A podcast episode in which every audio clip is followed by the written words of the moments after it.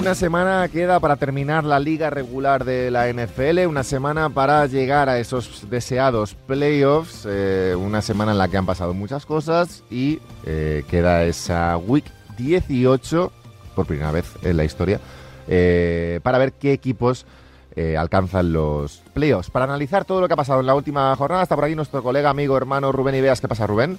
¿Qué pasa, Abraham? ¿Cómo estás? Tenía aquí a un amigo tuyo que iba a, entrar contigo, pero bueno. Es que ese, es el ese, es el problema, de fiarse de. no, te puedes fiar de, esta gente, Claro, eh, Yo vengo avisando, pero nadie me hace caso, porque luego tiene, carita de bueno y tal. Se pinta el pelo, se pinta el pelo a veces de una forma ah. un poco extraña. Sí. bueno, nuestro amigo, nada, Javi López, si nos escuchas, pues cuando quieras, amigo, entras, ¿vale? Vamos a ver, Rubén. Vamos a ver, Rubén, que nos queda una semana y están las cosas eh, bastante, bastante interesantes.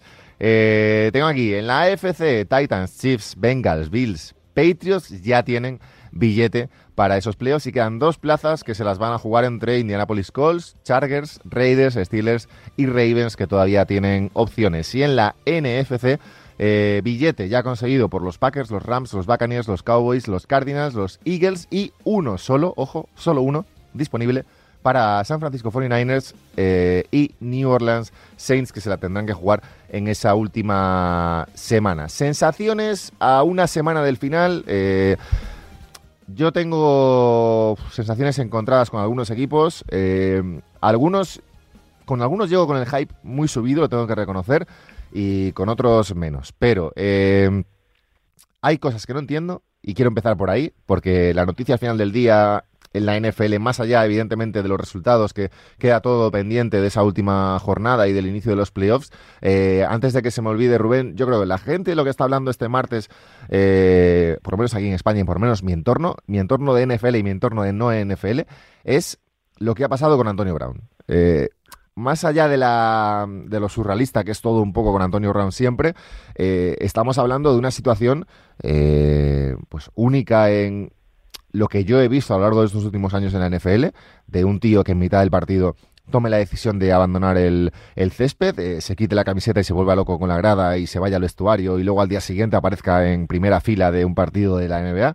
es todo bastante surrealista. evidentemente los Buccaneers no va a jugar más con, con Tampa Bay, Antonio Brown. Eh, a nivel deportivo es una baja, creo yo, importante en un equipo que, aún así tiene muchos receptores, pero no deja de ser un jugador, un jugador importante, pero es que a nivel no deportivo todo lo que implica eh, para la carrera de este jugador, que seguramente tenga ofertas, pero vuelve a demostrar que, eh, sin entrar en temas psicológicos, que no está demasiado bien de, todo lo que le pasa a nivel personal, pero es una situación surrealista, Rubén. Sí, es muy complicada, ¿no? Porque además ahora salen Según avanzan los días van saliendo distintas informaciones. Eh, ahora también se dice que se le como que se le obligó a salir, que él decía que no estaba bien para jugar, que físicamente no estaba bien y como que se le obligó a, salir y se le amenazó con, con echarlo si no salía y él tomó la decisión de irse. Hombre, lo que está claro es que las reacciones que tiene Antonio Brown no son normales y, y además yo siempre lo, lo digo, ¿no? Eh, Antonio Brown es que su cambio ha sido radical. No era un jugador ni mucho menos mm, problemático, era un jugador mm, que no, no daba esa sensación en sus primeros años en, Pittsburgh y que poco a poco ha ido transformándose en esto. Entonces, eh, es verdad que hay que tener un poquito de cuidado, claro, porque, eso es. porque yo creo que algo malo, algo mal tiene que haber, tiene que haber algo mal en esa, en esa cabeza, algo, alguna, alguna enfermedad que, que ahora mismo no conocemos porque es muy difícil hacer tantos, eh, cometer tantos errores de una manera tan consecutiva como lo que está haciendo él. Y, cuando parecía que todo estaba tranquilo, ¿no? Cuando parecía que de la mano de Tom Brady él estaba pues un poco más calmado y además por lo que estabas diciendo tú, porque y yo, vamos, es que lo defiendo a muerte, creo que es uno de los jugadores más importantes de ese ataque. E, es que es así, y más con la baja de Chris Godwin, que siempre que Chris Godwin era ese jugador que le daba en terceros downs una salida a, a Tom Brady ahora, ahora tendría que coger ese papel Antonio Brown y es una baja que les hace daño. Y yo no sé, yo no sé, Abraham, pero, pero no es normal. Y yo no y yo tampoco creo que nadie más le vaya a dar una, una segunda oportunidad porque se la dan los backs porque lo pide Brady, no porque no porque los propios Buccaneers lo quieran. De hecho, Bruce Arians no estaba por la labor de contratarlo y fue Brady el que, el que hizo la presión. Entonces, me extraña que alguien más vaya a, contar con él si no se aclara todo esto, todo este asunto y en verdad es, es lo que se está escuchando eh, a última hora, ¿no? Que es eso, ¿no? Que, como que le forzaron para salir y que él no, no quería jugar. Entonces, eh, es muy raro, es muy raro, son reacciones, mm, hay, hay, veces que, o las primeras reacciones parecían de, pues eso, ¿no? De diva, de jugador que está por encima de todos, pero tiene que haber algo más, porque es que ya empieza a ser incomprensible. Eh, aún así, si a ti como profesional, tu entrenador o tus entrenadores eh, o alguien de tu organización te dice que no vas a jugar por X razones, porque no estás bien físicamente, porque estás a punto de romperte, por lo que sea, evidentemente al jugador le puede enfadar, pero jamás puede haber una reacción así, porque dejas mal a tu, te dejas mal a ti mismo para empezar y dejas mal a tu equipo y provocas una situación bastante surrealista. Más allá de eso, eh, insisto, no sabemos qué es lo que pasa eh, por esa cabeza, si va todo bien, si hay algo mal, eh, no lo sabemos. Entonces, como en eso tampoco queremos entrar porque no tiene mucho sentido hablar de cosas que no conocemos. Simplemente la situación ha sido surrealista. Antonio Brown abandonó sin camiseta el estadio de los Jets, eh, los Bacanes acabaron ganando y, ya está. Y lo que dice Rubén, que es lo que comentaba yo, que es la parte, yo creo, a nivel deportivo más importante, que es un jugador muy importante, o era un jugador muy importante para. Y que a principio de año, a principio de año, Arán eh, para mí era el, mejor receptor de los tres, del Big Three ese que tiene, Mike Evans, lo que tenía, Mike Evans, mm. Godwin y Antonio Brown. Para mí el que mejor estaba rindiendo era Antonio Brown. Mm. Y, viene la lesión, luego viene lo del certificado de vacunación y, todo va mal y termina así.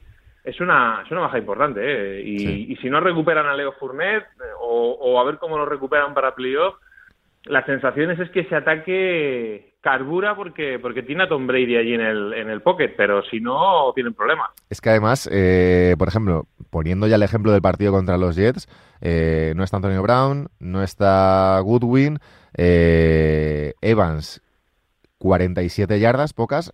Al final, ese ataque de, receptores eh, se, queda en Gronkowski en, en, 115 yardas. Quiero decir, dependes al final, que es la historia de, todas las temporadas, de esa conexión también entre Brady y Gronkowski, ya entrando en el plano deportivo sin Antonio Brown. ¿eh? Evidentemente, Mike Evans va a tener eh, mejores partidos que esas 47 yardas, pero más allá de Gronkowski y de Evans, eh, Cyril Grayson, Tyler Johnson, Bressad Perryman, incluso bueno, Levon, Bell que no pierdes mucho, pierdes mucho de cara a playoffs y pierde mucho uno de los favoritos a, esa Super Bowl.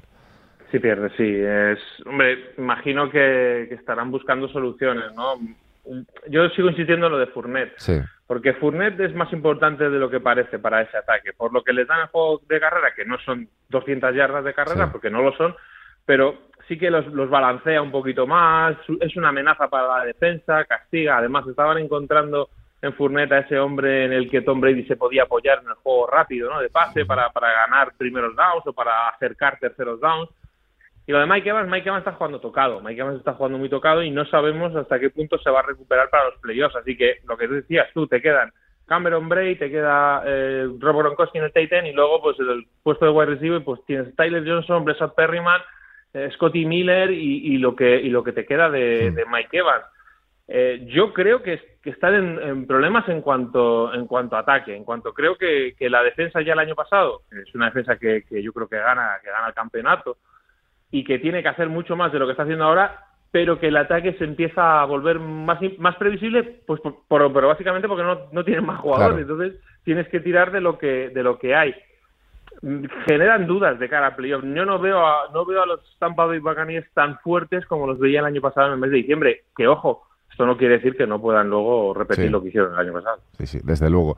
Por ir un poco hablando de playoffs y empezando por la FC, em, a ver, a mí eh, decía en la introducción que llegaba mm, con mucho hype eh, con uno de, los equipos y son los Bengals. Eh, al final, uno de los partidos del fin de semana ha sido el Bengals Chiefs, 34-31, em, tres touchdowns de llamar Chase, eh, cuatro eh, de pase de, Barrow, eh, remontando en el último cuarto, al que llegaron perdiendo, remontando en la segunda parte, que llegaron 28-17, y unos Bengals que al final han provocado, que era lo de lo que yo quería hablar, de que han provocado que los Chiefs pierdan de momento, de momento. El seed 1, que los Titans lo pillen 11-5 para ambos, pero los Titans por delante. Unos Titans que en la última, en la Week 18 juegan contra los Texans, es decir, victoria sencilla a priori, aunque nunca sabemos lo que puede pasar en esto, pero victoria a priori sencilla. Los Chiefs tendrían que ganar a los Broncos y esperar una derrota de los Titans. Pero venimos hablando estas últimas semanas de lo importante que es ese, ese 1 y, y ahora se encuentran los Chiefs que pierden eso, los Bengals que suben a tercer mejor, mejor equipo de la AFC y que llegan para mí, no sé si como el mejor equipo de la conferencia, pero eh, es repetir una frase que vengo repitiendo siempre, pero no me gustaría cruzarme con ellos. No, y, ayer en la retransmisión del partido de anoche del Monday Night eh, estaba ahí, pues estos, estos cartelones que te pone la ESPN, ¿no? Pues lo típico, el, cuadro de, de playoff. Y el de la AFC, eh, es que yo lo miré y se lo dije a Moy y le digo, es que es que es imposible saber de aquí quién va a ganar, o sea, porque porque los enfrentamientos de esos seis equipos es que son durísimos, pero mm. aunque juegues en casa, da igual, da igual, sí. Porque te encuentras jugando en casa contra los Bills, contra los Patriots, contra los Chargers, eh, que son, o los, Raiders, que son equipos, o los Colts, es que son equipos durísimos y equipos preparados para ganarte o para ganar a casi cualquiera. Entonces, es importante para los Chiefs esta derrota. Es importante porque es lo que tú dices, ¿no? Eh, ahora vas a tener que jugar un partido de playoff. Yo no creo que los Titans vayan a perder con, con Houston. Sería una sorpresa mayúscula. Eh, y ahora vas a tener que jugarte eh, la wildcard con un equipo que igual te hace daño. ¿eh? Es, es, es verdad que los Chiefs estaban en un mejor momento, es verdad que estaban en una racha ganadora importante, pero se le han visto los problemas cuando han jugado contra un ataque de verdad poderoso, ¿no? Esto que decíamos de la gran defensa que tenían, de que estaban ganando los partidos porque su defensa, eh, les ha venido un equipo con mucho talento, es cierto que con demasiado talento quizás, y, les ha ganado. Y, no es que les haya ganado, sino que además eh, les han hecho en dos partes. En la primera parte, eh, los Vengas aguantan el, el tirón del ataque de Chiefs, y en la segunda parte, la defensa de los Vengas controla al ataque de los Chiefs y el ataque de los Bengals puede con la defensa de Chiefs. Es decir, eh, les hacen un doble partido en el mismo partido. Primero aguantar y luego rematarte. Y oye, eh, genera dudas, ¿eh? Los Chiefs son un equipazo, los Chiefs tienen a Mahomes, tienen a Travis Kelsey, a Terry Hill, pero es lo que te digo, yo miro el cuadro de playoff y es que a mí no me gustaría enfrentarme a ninguno de los otros cinco equipos que se van a que se van a meter. No, es una locura, lo decía yo antes. Eh, bueno, eh, Chiefs, bueno, Titans evidentemente, y Chiefs también, Bengals, Bills y Patriots tienen ya spot asegurado y quedan dos de momento para los Colts que juegan en la última jornada contra los Jaguars y los Chargers que juegan contra los Raiders. A ver, la, sorpresa de esto sería que los Colts perdieran eh, contra los Jaguars, cosa que me parece me parecería una absoluta locura, a Chargers y a Raiders que juegan entre ellos les serviría el empate, pero no quieren ni entrar en eso porque me parecería surrealista eh, esa derrota de, de, Indianapolis contra, contra los Jaguars. Eh, imaginando una victoria de los Colts, queda todo en manos de ese Chargers, de ese Chargers Raiders, con los Ravens, por ejemplo, prácticamente fuera, necesitan un milagro después de perder contra los Rams. Me da bastante pena que se queden fuera porque han tenido muchísimas bajas y creo que a pesar de todo han demostrado ser un equipazo en cierto en los momentos de la temporada en los que han podido tener a gran parte del equipo sano, pero se van a quedar fuera, Rubén. No, hombre, lo normal es que sí, ¿no? Lo que dices tú, la, victoria de Colts yo creo que va a llegar y a partir de ahí ya te deja fuera a los Steelers y a, los Ravens. Sí, hombre, es verdad que han peleado, es verdad que han tenido muchas bajas y es verdad que, que han, han llegado a la orilla para, para morir ahí pero al final esto es la NFL y te tienes que adaptar a eso y tienes que saber que, hay que jugar con lesiones, que hay que llevar lo mejor posible. Creo que ellos han hecho todo lo que han podido y más. Les ha faltado algo de suerte, les ha faltado que quizás Lamar Jackson pudiese jugar alguno de esos cuatro o cinco partidos que se ha perdido, que les ha hecho mucho daño. Y a pensar en el, en el año que viene, pero oye, el equipo lo tienen montado y el cuadro técnico es un cuadro técnico muy muy bueno o por lo menos sabe trabajar muy bien con esos jugadores que tiene. Así que eh, hay que pensar en el, en el siguiente año y ya está. Pelear el partido esperar que haya la machada de los Jaguars pero no pueden hacer nada más. Yo creo que no hay nada que reprochar y que yo creo que es un equipo que, que lo ha dado todo. Por eso no, no creo que los aficionados vayan a tener que decir nada desde luego. Eh, por saltar a la, a la NFC, que es, bueno, volviendo al tema, no sin volver a los Buccaneers, pero volviendo un poco a su lucha, eh, los Packers ganaron a los Vikings y ya aseguran, porque juegan ahora contra los Lions y sería otra eh, situación surrealista que perdieran, eh, aseguran ese, ese primer puesto, el SID 1. No, pero perdiendo también. Perdiendo también, lo tienen ya, vale, porque tienen 13-3 ellos, 12-4 eh, Rams, Buccaneers. Eh, luego 11-5 Cowboys, que también lo tienen asegurado. Cardinals también asegurado. E Eagles, temporadón de los Philadelphia Eagles, eh, también asegurado. Eh, la pelea queda entonces por ese hueco que falta entre 49ers y, New Orleans Saints. 49ers que lo tenía por aquí juegan la última jornada contra los Rams, contra unos Rams que se juegan el, el puesto, es decir, se juegan un poco la posición que también es importante, y la división, que también es importante, por lo tanto, no va a ser un partido ni muchísimo menos eh, fácil para los, para los 49ers, y los Saints, que se la juegan contra los Falcons, eh, unos Falcons que no se juegan nada, así que puede haber sorpresa ahí también y pueden acabar entrando los Saints contra unos 49ers que habían demostrado en las últimas fechas eh, ser un equipo bastante, bastante importante. Vienen de ganar a los Texans, pero los Texans que tampoco se jugaban nada. Situación interesante la de esta conferencia, Rubén, porque eh, hay muchas posiciones en juego y eso, de cara a jugar en casa o no, eh, evidentemente es importante, como repetimos siempre. Sí, sobre todo el SID 2, ¿no? la segunda posición que te permite, por lo que tú dices, jugar en casa a los playoffs y evitar hasta una hipotética final de conferencia a los Green Packers que parece el equipo más fuerte, ¿no? Es, es, muy importante eso, más allá de poder ganar tu división. Por ejemplo, hablo de los Rams. Y en el caso de Saints y San Francisco, yo creo que los Saints son favoritos, son favoritos para ganar su partido y creo que los San Francisco 49 no lo son para ganar el suyo contra los Rams, además jugándose lo que se juega a los Rams, porque eh, si los Rams hubieran llegado ya con la división ganada, con cerca del, del 2 quizás hubiera optado McVay por, por hacer descansar a algunos de sus jugadores estrella.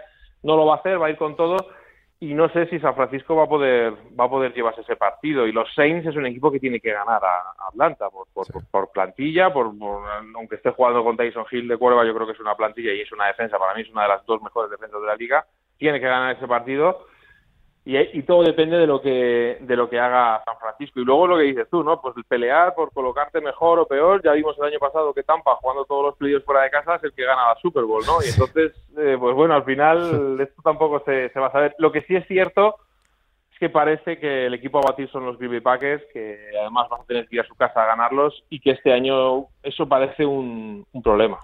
Y ojo ojo con los Rams eh, cinco victorias seguidas. Bromeaba yo hace un mes casi con Pepe, con nuestro amigo Pepe Brasil. Eh, decía él que no iban a entrar a modo de coña y, al final terminaron entrando. Hubo un momento en el que estaban ahí eh, peleándolo y no parecía demasiado claro, pero han terminado entrando. Cinco victorias seguidas. Y, a priori, bueno, ese partido difícil contra los 49ers, si lo ganan, son, son segundos. Los Cardinals juegan contra los Seahawks, ganarán también en caso de derrota de los Rams sería Arizona líder de división y los Rams caerían en esa, en esa NFC hasta el quinto, bueno, luego depende de resultados, pero quinto puesto a priori, eh, porque serían el mejor segundo. Bueno, eh, números que hay que hacer después, una vez superada la, la, semana, pero más allá de los Packers, que evidentemente llegan, para mí, con el MVP de la temporada, yo creo, ¿no? Rubén, eh, queda una jornada, pero el MVP es Rodgers, ¿no? Sí, para mí lo es. Eh, no sé cuánto va a jugar o si va a jugar este domingo contra Lions, pero yo creo que, ha sido el, jugador más determinante de esta temporada. Desde luego, sí. Y esos Rams que llegan con cinco victorias seguidas, como los, Bengals, como los, en la otra, pero a mí tampoco me gustaría jugar contra ellos, evidentemente. Sí, el, único pero que yo le pongo a los Rams es el, juego de Matthew Stafford. Hmm. Eh, porque cometer errores, pues hombre, contra unos Ravens que están muy tocados, vale, eh, cometer errores como cometió hace dos semanas, pues esas tres intercepciones, bueno, al final terminas remontando el partido. Pero en playoffs, si cometes esos errores, eh, eso, sobre todo esas intercepciones que provocan los, el retorno para touchdown, ¿no? que son en tu, en tu propia yarda 10, 15, 20, esos errores en playoffs los pagas muy caros. Y es lo que tiene que controlar Stafford, porque nadie duda de su calidad, nadie duda de que luego es capaz, pues como hizo el domingo pasado, ¿no? un último drive bestial contra los Ravens, porque tiene muchísimo talento y porque tiene a Cooper Cup y a Del Beckham Jr. y tiene buenos jugadores, pero que esos errores que comete él, esas malas decisiones que toma en playoff, eh, se, se, te, pone todo muy cuesta arriba. Mm. Y o lo maneja mejor y lo evita, o, yo creo que, el camino de los Rams puede ser hasta, hasta muy corto. Si no, tienen talento para, para llegar a la Super Bowl sin ninguna duda. Desde luego, desde luego. Eh, MVP Rogers, lo hemos dicho, eh, de los equipos que se han quedado fuera, eh, que ya están eliminados, más allá de la de bueno de los Ravens que lo tienen muy complicado. Eh, Jacksonville, evidentemente, Detroit, Houston, eh, los dos equipos de Nueva York, Carolina, Seattle, Chicago, Washington, Denver, Cleveland. Eh, el año, la semana pasada hablábamos de los, de los Browns, de, cómo había sido la temporada, pero para mí es el, si no el gran equipo, uno de los grandes equipos de, los que se quedan fuera. Eh, un equipo que veremos qué pasa en la posición de cuatro, si cambian a Baker Mayfield o no. Pero para mí, la, otra situación interesante de este verano va a ser lo que pase en Miami. Eh, al final, hay, ha habido, hay y habrá mucho debate con, con Tua, eh, con Tua Tagovailoa. no sé, Rubén, ¿ves a Tua como el futuro quarterback de los, de los Dolphins? Un equipo joven y un equipo que debería ir hacia arriba en las próximas temporadas, pero en esto de la NFL pues ya sabemos cómo van, cómo van las historias. Por concretar el debate, el puesto de quarterback, está en Watson por ahí, que se ha hablado durante toda la temporada, eh, que hasta que se solucione su tema legal, pues veremos lo que pasa, pero eh, yo creo que Cleveland y Miami, por Mayfield o por Tua, son situaciones distintas, porque Mayfield yo creo que ha tenido mucho, ha tenido mucho más tiempo que demostrar, eh, no ha demostrado tanto, y Tua hay mucho debate, pero yo sí que le veo con, posibilidades, aunque bueno, en Miami ya se sabe, ¿no? Que es todo, es todo complicado a veces. Eh, han manejado muy mal. A mí es que me parece desde fuera, ¿no? De, Que se ha manejado muy mal el entorno con, con Tua. Demasiado tiempo hablando de, otras posibilidades en el puesto de quarterback que no son las que tú tienes. Y yo creo que es quarterback, es quarterback titular de la NFL pero hay que poner una línea ofensiva que mm, sea algo mejor o algo no, bastante mejor que la que tenía en Miami y, seguir, como dices tú, ¿no? Seguir evolucionando dentro del mismo sistema, porque también le han estado cambiando el coordinador ofensivo, así que yo si fuera los Dolphins lo tendría claro. El problema es que no sé si ellos lo tienen tan claro. ¿Y en Cleveland? Yo creo que Baker Mayfield no, no está para, para ser eh, No sé si cuerva titular, pero para los Cleveland Browns yo creo que no. Yo creo que Cleveland tiene un, equipazo, tiene un roster muy bueno. Me parece que Stefanski es buen entrenador a pesar de que este año no lo ha hecho bien tengo muchas más dudas con, con, Mayfield. Veremos qué pasa en esta jornada 18, la última de la Liga Regular de la NFL, y lo que pasa ya de cara a los, a los playoffs y en esos equipos que ya han terminado su temporada y tienen que empezar a preparar la siguiente. Rubén Ibeas, amigo, comentarista Movistar Plus, un abrazo grande, cuídate. Muchas gracias, Abraham, un abrazo grande. Abrazo. Nosotros nos vamos, eh, madrugada del martes al miércoles de la semana que viene, un nuevo Noches Americanas aquí en Radio Marca, ya sabes, en Twitter, Instagram, YouTube, iBox, Spotify, nos puedes seguir en arroba noches americanas. Un abrazo.